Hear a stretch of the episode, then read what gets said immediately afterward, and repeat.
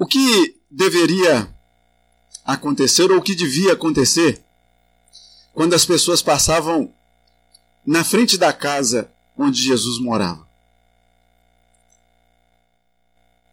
Que sons que eles deveriam ouvir lá de dentro? Ele era filho de um carpinteiro e aprendeu os ofícios da carpintaria. Então vocês imaginam que som vocês passando ali pela frente da casa de Jesus, que sons deveriam sair lá da garagem, do puxadinho, daquela parte lá de trás da casa, onde eles trabalhavam com a madeira. E aí eu peço que vocês fechem os olhos, seus olhos, para vocês imaginarem isso, por alguns segundos apenas. Talvez vocês possam imaginar ali o barulho do serrote, o barulho do martelo na madeira. Pode abrir seus olhos. Fique com esse som que de repente você produziu aí, do serrote serrando ali a madeira, do martelo batendo ali nos pregos, e das coisas, das dos móveis, dos utensílios que saíam ali daquelas mãos. O que nós vamos, e, e guarde esses sons aí com você, o que nós vamos falar aqui nessa noite é de um contraste. O Jesus dos olhos e o Jesus dos ouvidos. Quando nós olhamos lá para o texto da carta de Tiago, capítulo 1, versículo 19, a gente lê o seguinte: que Sabeis estas coisas, meus amados irmãos, todo homem seja pronto para ouvir.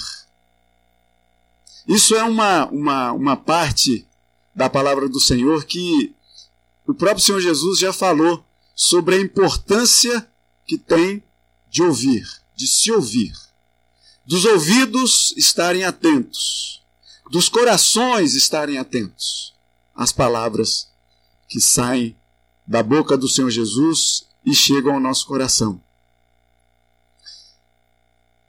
Mas essa mensagem que nós vamos contrastar aqui, e aí você vai pensar comigo e imaginar, e a gente vai deixar essa fala do Senhor Jesus, marginando ali a, a, a nossa mensagem aqui hoje, quando o Senhor Jesus vira para Tomé e diz para ele: Mais bem-aventurados são aqueles que não viram e creram. Porque nós não vimos o Senhor Jesus com os nossos olhos. Mas através do que nós ouvimos e a palavra do Senhor que vem sendo ministrada por milênios, a gente está aqui hoje, crendo naquilo que ouvimos. O Jesus dos ouvidos em contraste com Jesus dos olhos. E eu convido o grupo de louvor que eu passei uma tarefa para eles aqui meio em cima da hora. Menos em cima da hora do que o que o reverendo Vladimir faz, que é aqui, hoje de manhã, a gente provou um pouquinho disso.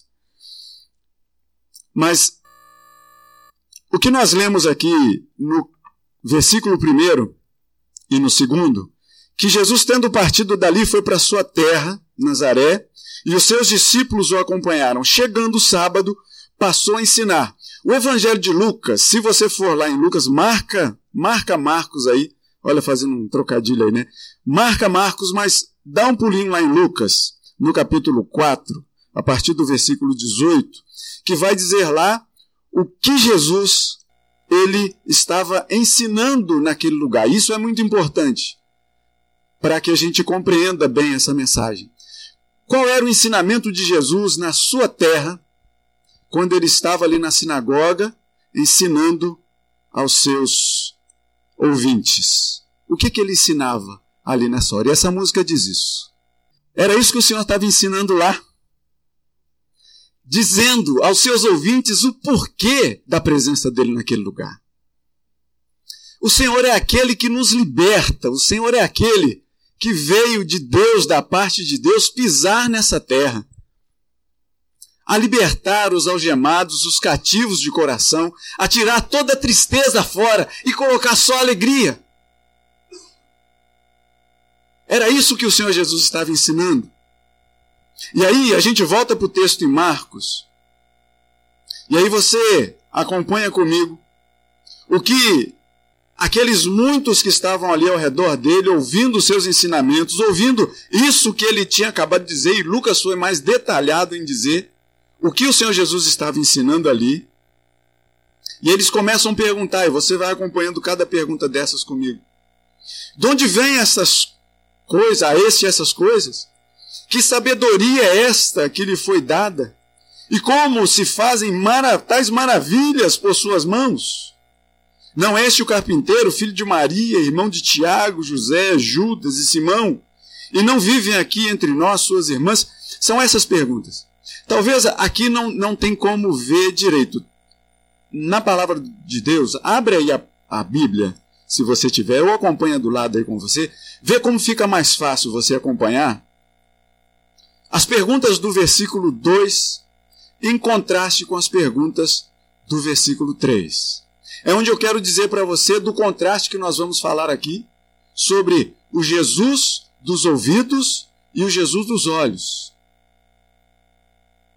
Porque a primeira parte dessas perguntas, no versículo de número 2, vocês conseguem perceber que as pessoas ali estavam meio que admiradas, fascinadas com todos os ensinamentos de Jesus? Olha se não é assim. De onde vêm a estes estas coisas? Que sabedoria é essa? Que coisas maravilhosas são essas que esse homem diz? São perguntas extremamente positivas. Agora, se você prestar atenção na segunda parte delas, você vai encontrar um quê de pejorativo. Não é este o carpinteiro? O filho de Maria? Irmão de José, de Tiago, de Judas, de Simão? As suas irmãs não vivem aqui? Vocês lembram quando Filipe encontrou Natanael e disse para Natanael assim: Encontramos o Mestre, encontramos o Messias. Sabe o que Natanael falou? de Nazaré pode surgir alguma coisa que preste. Vocês conseguem entender o contraste dos ouvidos e dos olhos aqui?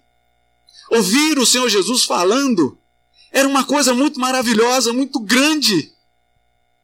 Mas aí, quando a gente tapa os ouvidos e passa a prestar atenção, e aquele povo, aqueles que estavam ali ao redor dele, taparam seus ouvidos para os ensinamentos de Jesus e falaram: não pode, ele é só um carpinteiro. Ele é filho de Maria, eu conheço Maria. Eu conheço seus irmãos e suas irmãs. Pode vir alguma coisa boa desse homem? E sabe o que, que eles tinham ouvido falar? O próprio livro de Marcos nos fala isso, e a partir dos versículos e dos capítulos do Evangelho de Marcos, Antes de chegar a Nazaré, o que se ouvia falar desse Jesus? Jesus estava andando por Cafarnaum. Era uma outra vila, uma outra cidade ali nos arredores. E sabe o que, que se ouvia falar de Jesus? Do Jesus que a gente ouve falar dele? E a gente tem uma série de coisas, porque a partir do capítulo 1 de Marcos, Marcos é um evangelho bem sucinto, bem enxuto, e ele abre logo o capítulo 1, a partir do versículo 21, falando da cura de um endemoniado. Que Jesus tinha curado o endemoniado. Depois, no versículo 29 e nos seguintes, diz que curou a sogra de Pedro. Sogra, é isso mesmo. A sogra de Pedro foi curada. No versículo 32, ainda no capítulo 1, fala que muitas outras curas o Senhor Jesus fez. Curou um leproso, no capítulo 2 fala da, fala da cura de um paralítico. Fala da cura de um homem que tinha a mão ressequida. Fala da cura de muitos que estavam à beira-mar. No capítulo 5 vai dizer da cura de um endemoniado gerazeno, aquela questão ali dos porcos. E quando ele curou, as pessoas falaram: sai daqui, porque não queremos você aqui. A gente tem, no caminho, ele encontra uma mulher, isso foi relatado aqui hoje pela manhã, da mulher que tinha uma hemorragia há muito tempo e que tocou na orla da veste de Jesus e foi curada. Ele ressuscita a filha de Jairo. Isso até chegar no capítulo 6. Depois se passa do capítulo 6 do Evangelho de Marcos, a gente vai ver que ele multiplica pão, multiplica peixe e faz um monte de outras curas. Mas na sua terra, ele era o carpinteiro, filho de Maria. Irmão dos seus irmãos e das suas irmãs. Um homem comum, que trabalhava com seu pai na carpintaria, que pregava, não pregava a palavra, que pregava, martelo, prego, que serrava, que lixava. Era um homem comum. Porque aqueles homens que estavam assentados ali, eles bloquearam seus ouvidos e bloqueando seus ouvidos, bloqueiam também os seus corações. Entendem por que, que é importante a palavra de Deus chama a atenção da importância de se ouvir.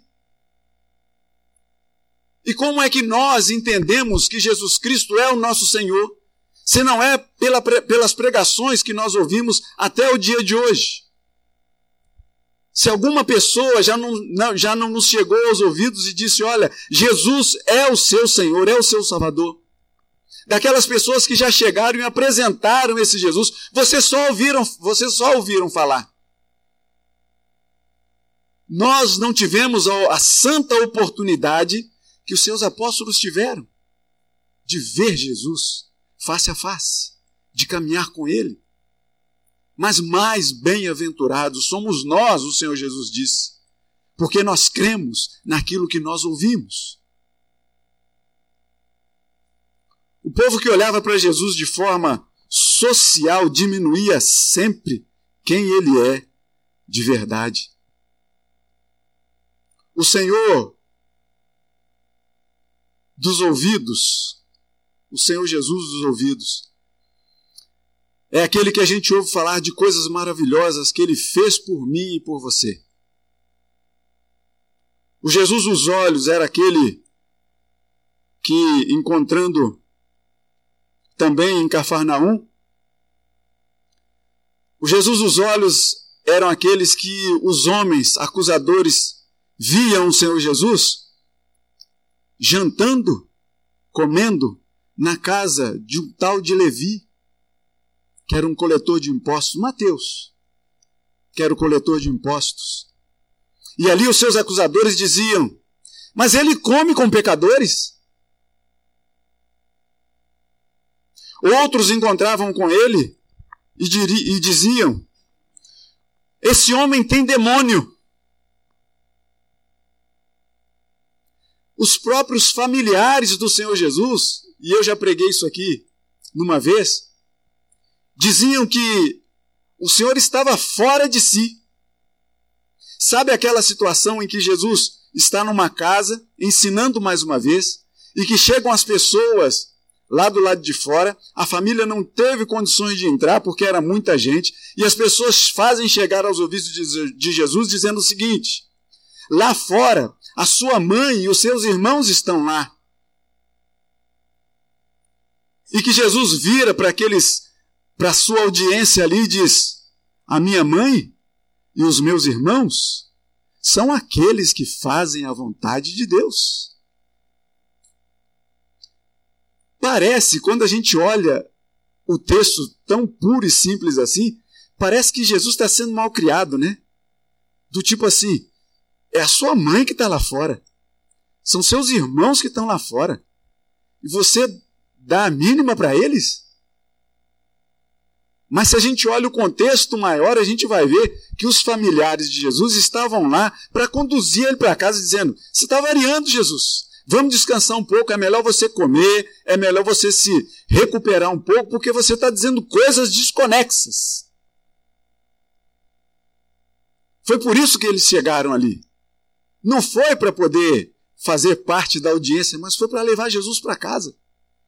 Os seus próprios familiares inicialmente não entenderam a missão do Senhor Jesus aqui na terra. Porque os seus ouvidos estavam bloqueados. Eles olhavam um Jesus que andava por todo quanto é canto. Que conversava com mulher. E vamos lá, naquele contexto, não era muito fácil entender isso. Hoje você pode estar aí sentado do lado da sua esposa tal, mas naquele contexto lá, mulher estava daquela porta para lá, enquanto só os homens estavam aqui dentro. Hoje, pela graça de Deus, por causa de Jesus Cristo, você está aqui dentro, mulher. Por causa de Jesus Cristo, você tem a possibilidade de abrir a palavra de Deus e de falar dele. Jesus Cristo trouxe a sua dignidade de volta, mulher, por mais que ainda hoje se lute por isso. Mas Jesus, lá no passado, já deu a devida dignidade a você, mulher. E a nós, homens, também. Porque, para Deus, não há história de homem e mulher, um que manda mais. Não. Todos nós somos servos do Senhor, dependentes do Senhor. Os nossos ouvidos, todos eles, devem estar atentos ao que o Senhor Jesus tem a dizer para a gente. Lembram daquele paralítico que foi levado numa maca por quatro amigos? Os quatro amigos não podendo chegar na casa porque tinha, uma, tinha muita gente, era muita gente que cercava Jesus e queria ouvir Jesus. Alguma, algumas pessoas que não tinham o discernimento, que deveriam ter o discernimento do céu, passavam a ver Jesus e enxergar nele e esqueciam de ouvir o que o Senhor, Jesus estava falando. E só prestavam atenção nas vistas, nos olhos, e não conseguiam ver nada mais do que um homem que começou a ensinar coisas estranhas ao que eles queriam ouvir. Mas chegou lá, aqueles quatro levando um paralítico numa maca. O Jesus os ouvidos, ao receber aquele homem na frente dele, descido numa maca. O Jesus dos ouvidos disse para aquele homem: Seus pecados estão perdoados. E eu pergunto para você: precisamos de mais alguma coisa? Somente o perdão de Jesus nos é suficiente. É tudo aquilo que nós, de que nós precisamos. Nós não precisamos de mais nada. Nós precisamos somente da misericórdia e do amor de Deus para conosco. E mais nada, e está muito bom. Por isso o Senhor Jesus vira para aquele homem e diz: Os seus pecados estão perdoados. Mas ali, no meio daquele povo, havia também o Jesus estava sendo, Jesus estava sendo visto também como Jesus dos olhos. Aqueles que não entendiam o que é dizer para aquele homem: os seus pecados estão perdoados, que é o, o presente de maior valor que a gente pode receber. Para alguns, começaram a dizer entre si: que besteira que esse homem está falando. Somente um pode perdoar pecados, que é Deus. Eles não tinham entendido ainda que Jesus Cristo era verdadeiramente o Deus encarnado nessa terra. E ele, conhecendo o coração daqueles que não queriam ouvi-lo, mas só queriam julgá-lo pela vista, disse para eles: Olha, para vocês que precisam ver alguma coisa, porque o coração de vocês é duro demais. Para que não reste dúvida nenhuma, eu digo o seguinte: além dos pecados estarem perdoados desse homem, levanta, toma o teu leito e vai para tua casa. E o homem se viu curado. Nós precisamos somente ouvir a voz de Jesus. Eu vou dizer uma coisa aqui para vocês: que muitos querem ver Jesus através de coisas. Talvez se Jesus fizesse um móvel para você, o carpinteiro fizesse um móvel para você, você estaria satisfeito. Talvez você se, se dê por satisfeito por uma bênção recebida, por uma oração respondida. E talvez você coloque toda a sua fé nisso. A sua fé não deve estar nisso, meus irmãos. A nossa fé deve ir muito além disso. Porque ainda que nós não, não entendamos e não recebamos do Senhor nesta vida qualquer coisa, ainda que não nos viesse qualquer bênção do Senhor, ainda que o Senhor resolvesse não nos abençoar com qualquer bem material, ainda que isso acontecesse, eu digo para vocês o seguinte: nos basta a salvação na cruz do Calvário. E nada mais. Nós não podemos alicerçar a nossa fé com aquilo que o Senhor Jesus nos dá. A nossa fé deve estar nele e tão somente nele, ainda que não tenhamos nada. Jó entendeu muito isso. Jó entendeu dizendo: Olha, eu vim pelado para esse mundo. Se eu voltar pelado para a morte, tá tudo bom, porque eu sei que o meu redentor vive. Jó, quando diz que no final das contas, quando ele diz que, que ele conhecia Deus somente de ouvir, mas hoje os olhos dele, naquela época né, ele disse isso, que os olhos dele agora veem o Senhor. Na verdade, não eram os olhos que viam, é porque o coração dele já estava todo na presença do Senhor. Lembram quando eu não sei se você vai lembrar. Provavelmente não. Mas que eu já falei aqui que antes de nós entendermos da paciência de Jó, como é que ele é apresentado lá no, no capítulo 1, nos primeiros versículos. Viste o meu servo Jó, homem íntegro, temente a Deus e que se desvia do mal. É assim que Deus apresenta Jó. Por isso que por mais que tivesse acontecido tamanha calamidade na vida dele, a fé de Jó não estava alicerçada nas coisas que ele tinha. Assim como a nossa fé também não deve estar alicerçada nas coisas que o Senhor tem nos dado. Porque o Senhor, ele é gracioso demais. Ele é bom demais. O Senhor sabe que nós não precisamos de coisa nenhuma a não ser dele. Mas ainda assim, ele nos abençoa, ou não? Ele não tem dado com Jesus graciosamente, como Paulo diz, todas as coisas? O que tem faltado para a gente, irmãos? O que tem faltado para a gente? Pense um pouco e vê se de repente você não está reclamando por coisas pequenas demais. Pense se de repente o Senhor não tem dado mais do que você precisa ou necessita. Vê se isso não é uma realidade na sua vida, pois na minha é. E eu não estou falando aqui de finanças, eu não estou falando de riqueza, eu não estou falando de roupa, mas também O Senhor tem deixado faltar alguma coisa na sua vida? Diz. Consulta aí o seu coração e vê. Deus ele é bondoso demais. Ele sabe das coisas que a gente precisa.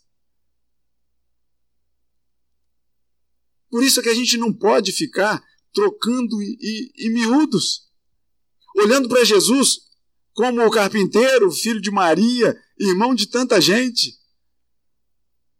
A gente deve olhar para Jesus como o Senhor. como o Senhor do Evangelho, do anúncio da boa nova de salvação. Daquele que pisou nessa terra, para que nós tivéssemos a alegria de um dia olhar para o futuro e pensar na esperança que nós temos de um dia estar na presença do nosso Deus.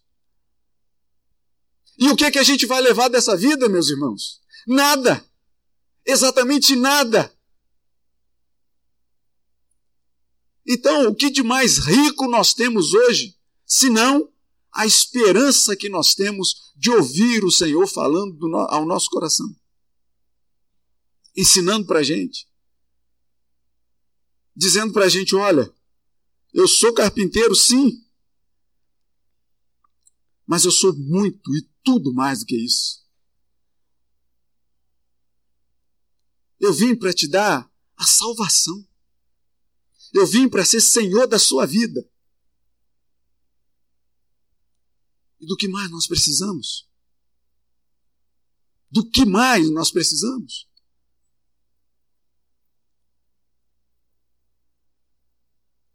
Senhor Jesus, ele.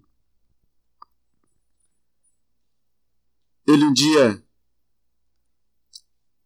disse para que aquele que, que quisesse ser um discípulo dele tomasse a sua cruz, negasse a si mesmo e simplesmente o seguisse. Muitas vezes é, você pode convidar alguém para vir, vir conhecer o Senhor Jesus, talvez dizendo para vir conhecer que a igreja de Jardim Guanabara é uma igreja boa, que tem uma palavra boa, que a igreja é bonita.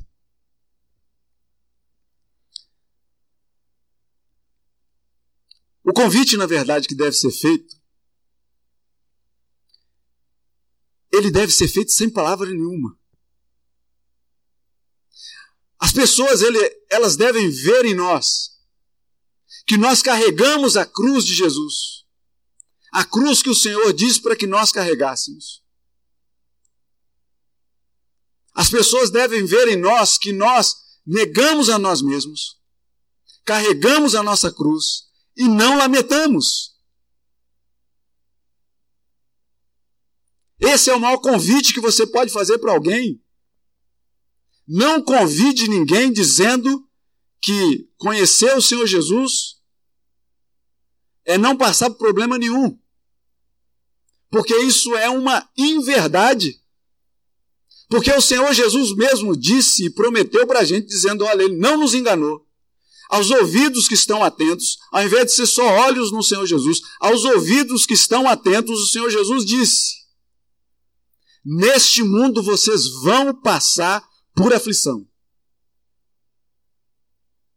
Paulo vai dizer o seguinte: olha, eu aprendi a viver contente em toda e qualquer situação.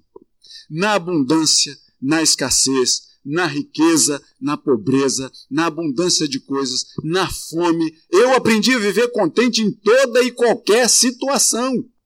Porque qual era o alimento de Paulo? Qual era a riqueza de Paulo? Era o Senhor Jesus. E qual é a nossa riqueza?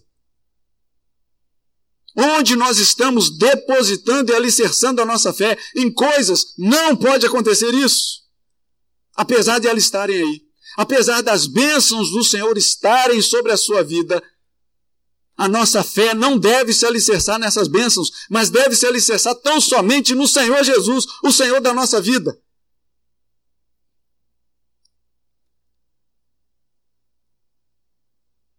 Por isso é que a gente vai entender no contexto agora, quando Paulo vai dizer aos filipenses que tudo posso naquele que fortalece. Tudo posso o quê? Viver na pobreza, viver no fracasso, viver na fome, na, na falta de recursos. Isso é que Paulo está dizendo, que tudo posso naquele que me fortalece. Muita gente pega esse versículo e usa de uma forma muito louca. Dizendo que vai vencer, que é tudo, que não sei o que mais lá, porque os... não! A gente pode todas as coisas, suportar todas as coisas e viver muito feliz com isso. É isso que Paulo está dizendo aqui quando ele, quando ele escreve aos Filipenses, no capítulo 4. E o porquê que nós entendemos que aqueles homens que perguntaram de onde vêm essas coisas? Que sabedoria é essa? Que maravilhas são essas? Não é o filho do carpinteiro, o, o carpinteiro, filho de Maria, dos seus irmãos? E olha a última parte desse, desse versículo 3. E diz aí o que? Você pode ler comigo? E escandalizavam-se nele. Por acaso, Jesus é escândalo na sua vida? Aqueles homens, aqueles homens ali reunidos, eles tinham tudo. Mas eles fizeram desse tudo nada na vida deles. Eles desprezavam o Senhor. Eles se escandalizaram nele. O verbo grego aqui que traz essa expressão de escandalizar é colocar para baixo, é cair. É como se o Senhor Jesus fosse alguma causa de tropeço. Vocês já ouviram falar nisso em pedra de tropeço? O Senhor diz que, que Jesus Cristo seria pedra de tropeço para aqueles que se perdem. Mas para aqueles que são salvos, essa pedra seria principal da construção da sua vida. Aqueles homens que estavam assentados ali, eles tinham tudo e fizeram desse tudo nada. Porque o Salvador da vida deles estava ensinando para eles que finalmente iria libertar os algemados, os encarcerados, iria trocar a tristeza por alegria.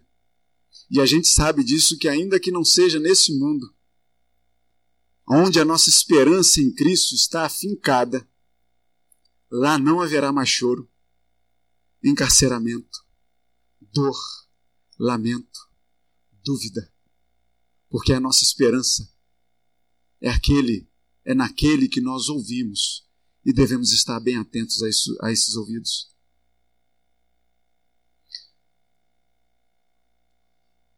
O carpinteiro, ele realmente construiu algo naquela casa.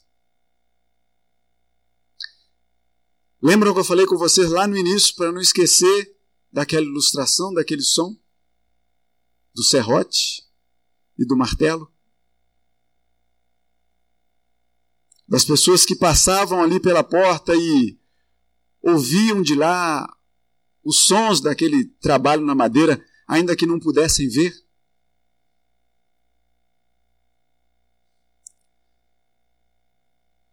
Os sons ainda estão aí, ecoando até hoje. A estrutura mais maravilhosa que o Senhor construiu na sua eterna habilidade, ele cerrou duas madeiras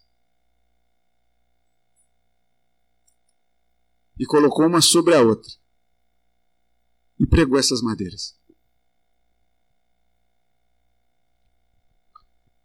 A construção mais maravilhosa do carpinteiro foi uma cruz, preparada lá na eternidade. para que nós fôssemos salvos por ela. Uma vez eu já disse aqui, num outro sermão, que ninguém tirou a vida de Jesus. E expliquei. Porque o Senhor diz que espontaneamente a dá.